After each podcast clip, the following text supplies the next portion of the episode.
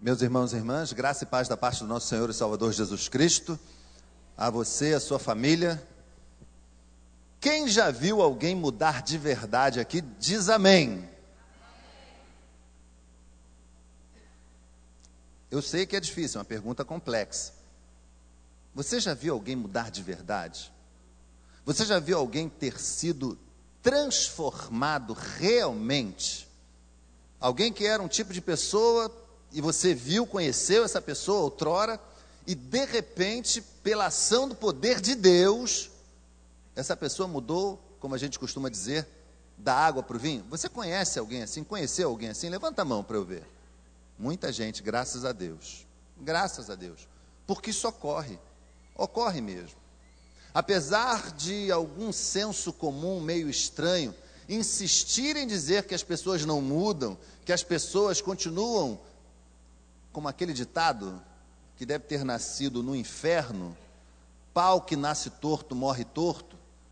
Eu sinceramente não acredito nisso, meus irmãos e irmãs. Eu acredito que o poder de Deus endireita qualquer graveto, qualquer caule de árvore, endireita qualquer coisa, porque Ele é Deus, amém, gente? E Ele é Deus. E eu poderia trazer aqui nessa noite diversas histórias de homens e mulheres que mudaram, homens e mulheres cuja história está na palavra de Deus. Mas Deus tocou meu coração para trazer uma bastante conhecida dos irmãos, eu acredito, que fala aos nossos corações e que deu origem a um dos textos mais emocionantes da Bíblia. Eu falo de Davi, um homem segundo o coração de Deus um homem que foi impactado pelo poder de Deus, um homem que teve uma história muito bonita, mas que também teve um deslize muito grande, e que a partir da recuperação nesse deslize, dessa falha tremenda, ele pôde escrever um dos textos mais bonitos de toda a Bíblia. Está lá no Salmo 51, a partir do verso 1 até o verso 15. Eu vou tomar a liberdade de fazer a leitura, porque eu Estava lendo esse texto na nova tradução da linguagem de hoje, uma paráfrase da Bíblia. E esse texto me pareceu tão, tão especial, ainda mais especial quando eu li nessa versão. E esse texto diz assim: Você já encontrou? Você pode ficar com a sua Bíblia aberta. E eu vou ler aqui nessa nova tradução da linguagem de hoje. O Salmo 51, de 1 a 15. O texto sagrado diz assim: por causa do teu amor, ó Deus, tem misericórdia de mim.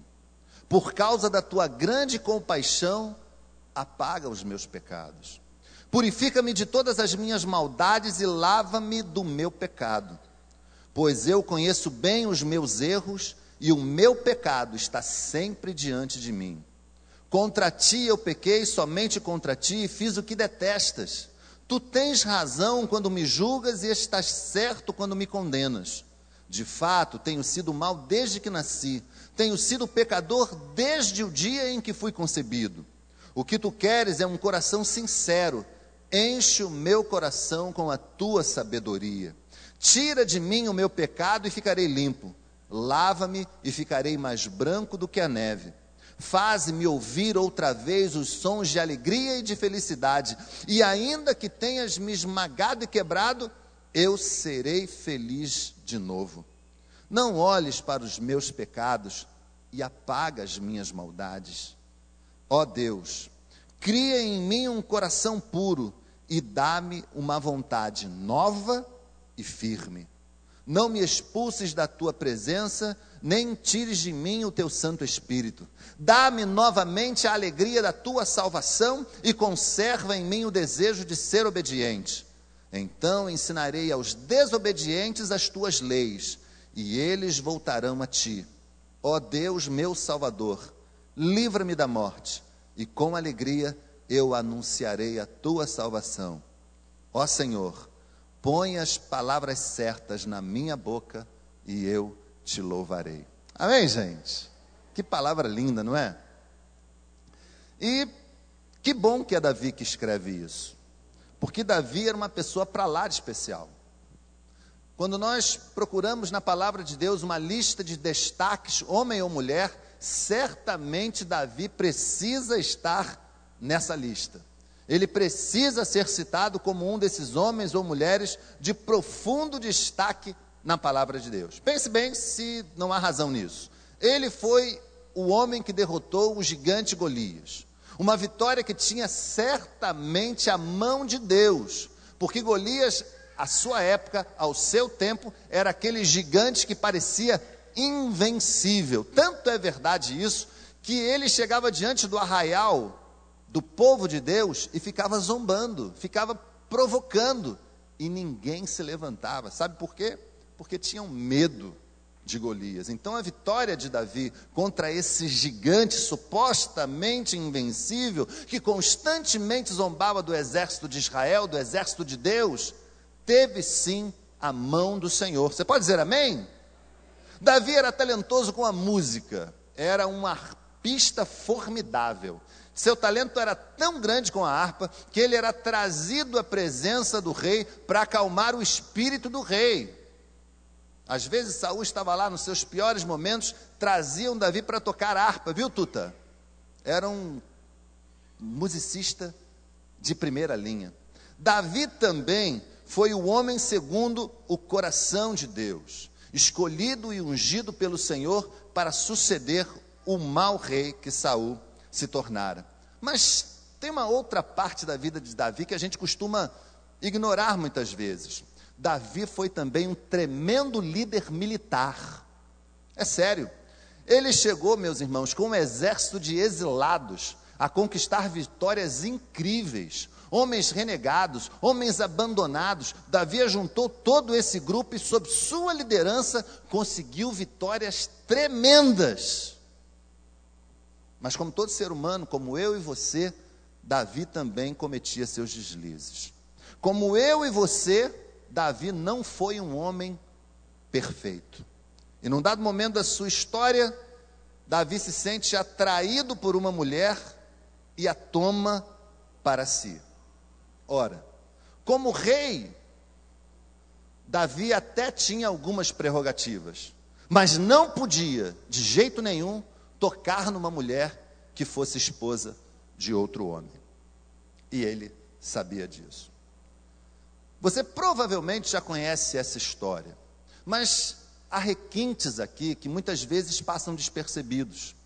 Quando você lê o texto por completo, lá de 2 Samuel, você se depara com um Davi planejando tentando consertar as coisas da pior maneira possível. Sabe quando a gente faz uma besteira muito grande? Você já fez uma besteira muito grande, tentou consertar e ela só piorou? Pois foi exatamente isso que Davi fez. Porque não fez da maneira certa, porque antes de se colocar diante de Deus, e ele se coloca diante de Deus e a gente já vai ver isso, ele tentou resolver segundo o seu próprio conhecimento. Ele tentou resolver as coisas segundo a sua própria elocubração, os seus próprios pensamentos. Bom, primeiro ele chama Urias, o esposo de Batseba. Ele estava no campo de batalha, chama Urias, imaginando que Urias, recebendo um dia de folga, pudesse ir para casa, ter com a sua esposa e daí a grande notícia que abalou o coração de Davi, encontrar uma solução. Batseba estava grávida. Davi queria consertar isso, gente. Mas Urias era um homem de muita, muita ética. Sabe qual foi o pensamento desse sujeito? Ele falou assim: Olha, eu estou aqui num dia de folga mas o meu exército não tem aonde dormir. O meu exército está dormindo em esteiras. O meu comandante está lá comandando uma guerra tremenda. Eu não posso ir para minha casa, ter o conforto da minha casa, do meu lar, dormir com a minha mulher, enquanto os meus soldados e o meu comandante estão lá na guerra. E Urias não vai para casa. Davi fica sabendo disso. E meus irmãos, a coisa piora, não melhora. Eu não sei se você conhece essa história, mas essa história é cruel demais, é terrível. A coisa não melhora. Davi chama Urias novamente E quem sabe o que ele tenta fazer? Aliás, o que ele tenta fazer, não, o que ele faz com Urias? Alguém sabe? Ele tenta embriagá-lo. Olha que coisa. Já não deu certo na primeira tentativa, quem sabe com esse homem embriagado ele vai para casa. Urias deve ter bebido junto com o rei para não fazer nenhuma, nenhum tipo de desfeito, mas não adiantou. Ainda assim, ele foi incapaz de desfrutar alguma benesse que o seu exército não estivesse desfrutando. Parece que a paciência de Davi acaba nesse momento. Parece que ele não aguenta mais tentar algum subterfúgio para encobrir o seu erro, para encobrir o seu pecado. Ele devolve Urias ao campo de batalha e determina ao comandante, que era Joabe, que ele fosse deslocado para onde a batalha fosse pior, para que ali encontrasse um destino como a morte. E foi o que aconteceu. Urias conhece a morte por conta dos planos pecaminosos de Davi. Esse Davi, que eu destaquei tantas virtudes, que foi o homem segundo o coração de Deus. Um homem que tinha tudo e teria tudo que pedisse a Deus e mais. Mas ainda assim isso não foi suficiente. Ainda assim ele quis exercitar o seu lado mais humano e mais letal. Muitas vezes, eu e você, quando fazemos esse tipo de plano, nós somos letais. Somos perigosos mesmo. Quando nós damos vazão à nossa humanidade, ao pecado que habita em nós, nós fazemos mal a outras pessoas. E planejamos isso, gente. Infelizmente. Mas o texto que lemos é a história da redenção desse homem. O texto que nós lemos é a história de um homem que conheceu a dor do pecado, o peso do pecado e se arrependeu. Um homem que colocou toda essa atitude diante de Deus, pediu clemência a Deus, pediu perdão a Deus e recebeu do Senhor a oportunidade de reescrever a sua história. E esse texto do Salmo 51, ele traz algumas algumas lições, e aqui eu quero ser bastante breve para que a gente possa é, é, é, entender o que de fato aconteceu aqui. Primeiro, gente, a primeira boa lição, a primeira grande lição que a gente pode tirar desse texto é que Davi chamou o pecado de pecado. E há, infelizmente, em muitas igrejas, graças a Deus, não nessa, uma onda que tenta mascarar a ideia e o conceito de pecado. Não se fala de pecado em alguns púlpitos. Não se fala mais daquilo que aflige o coração de Deus em alguns púlpitos. As mensagens somente são positivas. Você pode isso, você pode aquilo, conquistar algo mais, ir além.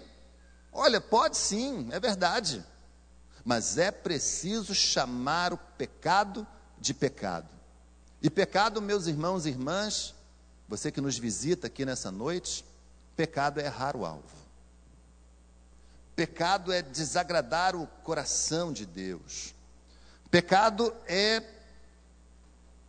deixar de lado aquilo que agrada a Deus e fazer aquilo que agrada a você mesmo. Pecado é colocar a sua vontade acima da vontade de Deus. Pecado é virar as costas para aquilo que o Senhor está mostrando para você. Ou conforme diz Isaías, pecado é aquilo que faz separação entre nós e Deus. Pecado é como o apóstolo Paulo chega a dizer, aquilo que toda a humanidade experimenta. E por isso, toda a humanidade carece da glória de Deus. Por isso, uma mudança que realmente é mudança, a mudança que é verdadeiramente uma transformação, passa por assumir essa condição. Eu e você, nós somos pecadores. Você é capaz de dizer isso? Eu sou pecador? Eu sou pecador. Há uma grande diferença. Nós não pecamos constantemente. Nós não vivemos pecando. Mas, meus queridos, nós não somos perfeitos. Tire de você essa ideia. Se algum dia você acalentou a esperança de ser perfeito, tire isso daí. Vai acabar prejudicando você. Eu e você, como rei Davi, somos pecadores. Uma outra boa lição desse texto é a necessidade de perdão e de restauração. O verso 2 chega a dizer: Purifica-me de todas as minhas maldades e lava-me do meu pecado. Para mim, meus irmãos, está muito claro. Davi olhou para dentro dele e não ficou satisfeito com o que estava vendo. Ele fez uma viagem para dentro de si mesmo e não ficou feliz com aquilo que ele viu. Um homem acostumado à intimidade com Deus, um homem acostumado a andar segundo os passos que Deus lhe determinava para andar, ter feito tudo aquilo que fez, ter planejado algo tão vil, ele certamente não ficou satisfeito e percebeu que ele mesmo precisava de perdão e de restauração. E isso costuma mexer muito com as pessoas. Mexe comigo quando eu leio esse texto, é um texto muito conhecido, mas eu fico tentando imaginar o que esse homem estava sentindo. Se não é o mesmo sentimento de muitos de nós aqui, se não é o mesmo sentimento de tantas pessoas que precisam também de perdão e de restauração. Eu não sei como você entrou aqui nessa noite, sinceramente não sei. Mas eu sei que aquele que pode dar a você perdão e restauração está aqui. O Senhor está nesse lugar. Davi foi a pessoa certa. Davi recorreu a Deus. Aquilo que estava certamente abalando a sua alma, abalando o seu coração, abalando a sua estrutura emocional, ele coloca diante do Senhor e percebe a necessidade de conserto percebe a necessidade de restauração. E deixa eu dizer uma coisa para você. Não importa, como eu disse no iníciozinho, não importa se o mundo tem os seus ditados populares, o seu senso comum criado no inferno, que diz que pau que nasce torto morre torto. O poder de Deus endireita qualquer pessoa. O poder de Deus conserta qualquer personalidade. O poder de Deus faz maravilhas. Amém, gente? Eu não tenho dúvida disso, não. Não tenho dúvida. É por isso que eu sou crente, é por isso que eu creio em Deus. Porque eu mesmo fui transformado. Quantos mais foram transformados como eu aqui? Diga amém. É isso, porque Ele transforma. Ele age lá no nosso íntimo, mexe com a nossa estrutura, como dizia aquela música que fez muito sucesso, mexe com a nossa estrutura, sacode tudo e daí sai um homem novo, uma mulher nova, um novo homem, uma nova criatura. Porque Ele é Deus. Então, perdão e restauração são a especialidade de Deus. Um terceiro momento, uma terceira lição que a gente pode olhar para esse texto e perceber, e assim, talvez seja uma das partes mais difíceis de uma meditação breve como essa, mas é preciso dizer que o sofrimento é sim consequência do pecado, muitas vezes. Muitas vezes sofremos porque damos vez ao pecado, porque fazemos escolhas ruins, porque colocamos os nossos objetivos adiante dos objetivos de Deus. E a caminho, como diz a Bíblia, que ao homem parece ser bom, mas seu fim como dizia a boa música e o bom versículo: seu fim são caminhos de morte, seu fim não é o melhor. Você já parou para ver se aquilo que você está mirando hoje, para amanhã, para amanhã, é aquilo que Deus quer que você faça? Já parou para pensar se aquela decisão importante que você tem que tomar daqui a pouco, quando terminar o culto, é aquilo que Deus quer que você faça? Porque se não for, meu irmão, minha irmã, não faça não. Se não for, se você não tiver certeza de que Deus está nisso, que Deus está adiante de você, não faça. Volte atrás, peça ainda mais orientação a Deus, peça condição de perceber aquilo que Deus quer. Porque se não for desse jeito, se não for dessa maneira, pode ser que você experimente muito, muito sofrimento. Tiago vai escrever no seu livro uma coisa muito, muito forte. Ele diz que quando o pecado ele ele está maduro, quando o pecado está maduro, ele gera morte. Não deixa o pecado amadurecer no seu coração, não.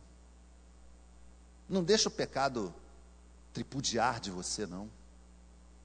Coloca hoje a tua vida, o teu coração, o teu pensamento diante do altar de Deus. Não permita que esses dias que você tem que enfrentar talvez uma grande luta, um grande desafio, sejam dias de derrota. Em Cristo, no poder do Senhor, você pode ser vitorioso, sim. Em Cristo, no poder do Senhor, esse pecado que está assolando você, incomodando você, e ele incomoda, ele entristece o coração, ele faz a alma ficar adoecida, o Senhor pode resolver isso para você. Mas que tal confiar em Deus? Que tal confiar no Senhor? Se o pecado traz sofrimento, o perdão traz alívio e a restauração traz o querer de Deus sobre a tua vida. Amém, gente? Um outro aspecto importante que eu queria destacar com você é que Davi percebeu aqui a certeza absoluta de que Deus ia fazer algo a respeito. O verso 10 talvez seja um dos textos mais conhecidos da Bíblia.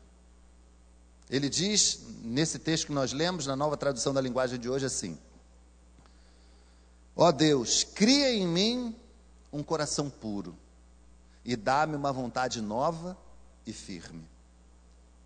A nova versão internacional diz: Cria em mim um coração puro, ó Deus, e renova dentro de mim um espírito estável. As outras versões são muito parecidas, mas todas, sem exceção, falam de um coração puro.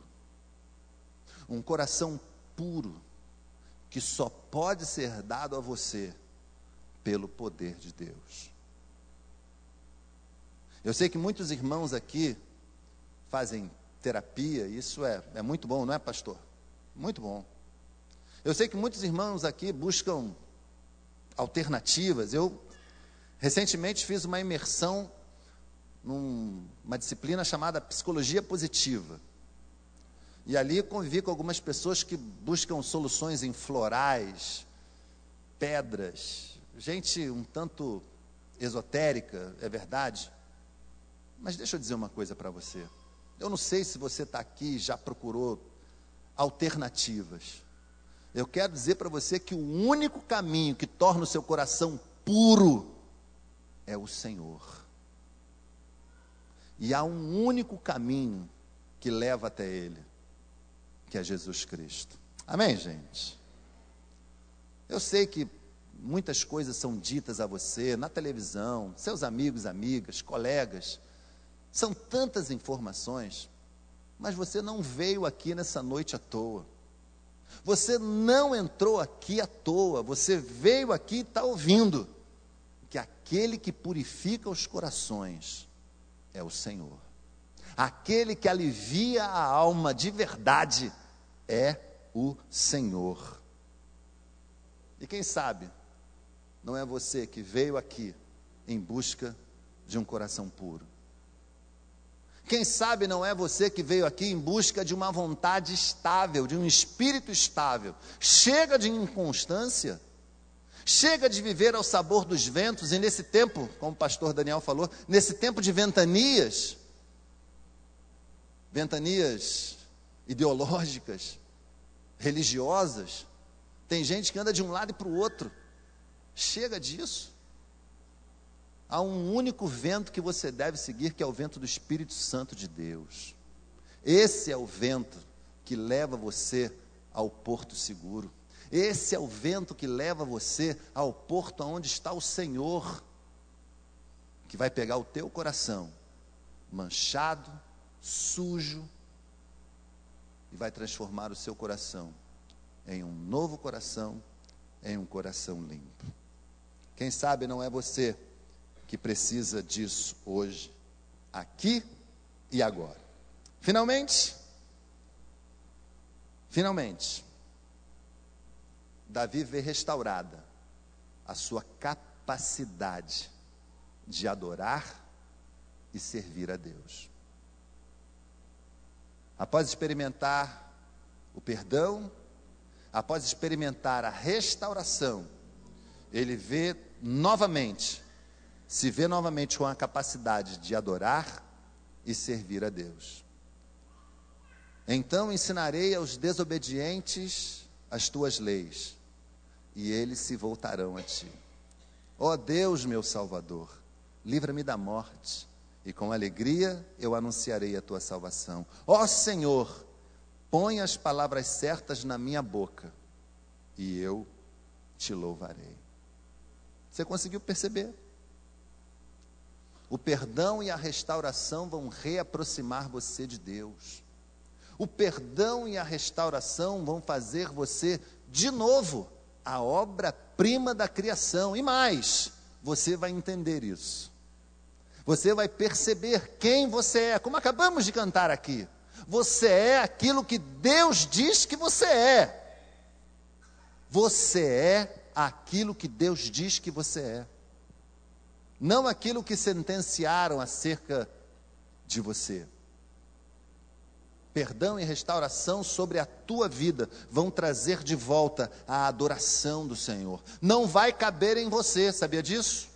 Quando nós somos abençoados por Deus, quando o Senhor age na nossa vida, não cabe na gente, começa a vazar, é ou não é verdade?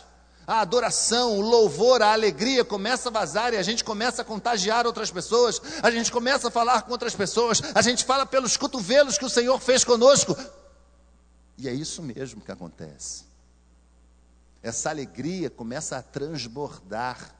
E as coisas as quais o Senhor vem fazendo, a gente começa a querer compartilhar, exatamente como Davi disse: Eu falarei aos desobedientes, e eles se voltarão para ti. É ou não é assim, gente? É ou não é verdade? Quando o Senhor impacta a nossa vida, não cabe dentro da gente, e a gente quer compartilhar, e a gente quer dividir, e a gente quer falar. O que é bom para a gente, precisa ser bom para todo mundo. O que é bom para nós, para a nossa vida, para a vida da nossa família, a gente precisa compartilhar sem medo de ser feliz, falando para todo mundo, assumindo esse nosso jeito de ser, jeito que precisa do Senhor, que precisa de Deus, jeito que pode mudar a vida de muita gente. Eu tenho certeza absoluta de que a vida de Davi é uma vida das mais ricas de exemplos de toda a palavra de Deus. Mas esse momento aqui, nesse instante, ter admitido a perda do controle foi fundamental para que ele mudasse ter admitido que ele não estava mais conseguindo fazer as coisas que fazia antes, foi fundamental. E reconhecer isso foi determinante para que ele mudasse. Quem sabe nós não podemos fazer isso hoje. Chamando o pecado de pecado, chamando o pecado pelo nome, reconhecer que precisamos mais do que nunca de Deus em nossas vidas. Reconhecer que precisamos mais do que nunca que os nossos destinos, que a nossa vida seja dirigida pelo Rei dos Reis, pelo Senhor dos Senhores. Curva a sua fronte nesse momento.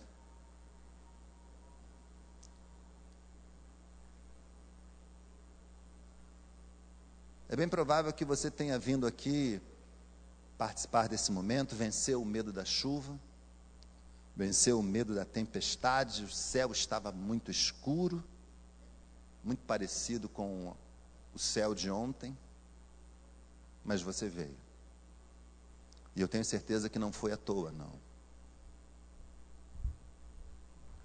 E nessa noite, o Senhor mostra a você a história de um homem. Um homem admirável, um homem virtuoso, mas um homem pecador. E esse homem consegue diante de Deus, apresentando ao Pai o seu erro, apresentando ao Pai a sua questão mais importante, ele consegue perdão e restauração.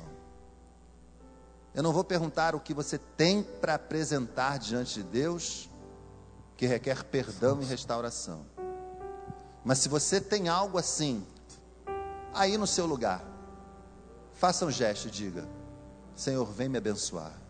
Eu preciso de ti. Levante a sua mão nesse momento que nós vamos orar por você. Pode abaixar a sua mão. Deus abençoe. Pode abaixar a sua mão. Mais alguém quer levantar a sua mão? Amém. Deus abençoe. Pode abaixar a sua mão. Mais alguém? Amém. Pode abaixar. Deus abençoe. Pastor já viu. Deus abençoe. Graças a Deus. Mais alguém? Deus te abençoe, meu irmão. Em nome de Jesus. O Senhor está nesse lugar. O Senhor é bom. O Senhor é tremendo. Eu queria desafiar você para ainda mais um momento. Sinta-se encorajado. Se você levantou a sua mão, como alguns irmãos levantaram, e quiser vir aqui à frente, eu queria orar por você aqui. Davi precisou de muita coragem para assumir os seus erros. E eu queria que essa coragem que vazou, que transbordou de Davi, estivesse presente aqui nessa noite. Vem aqui à frente, vamos orar juntos. Sai do seu lugar, vamos orar. Amém. Glória a Deus. Pe perdão e restauração. Só o Senhor pode oferecer isso a você. Se cansado e ferido estás, e o pecado é pesado demais, Jesus te chama. Se ao fim de si mesmo chegou, e sua fonte de água secou, Jesus te chama.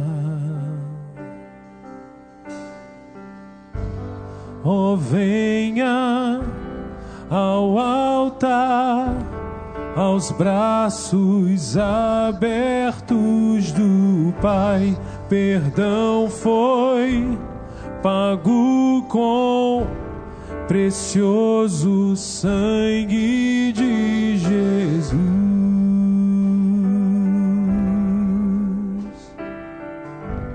Queria convidar o pastor Wander, por favor, nos conduzir nesse momento de oração.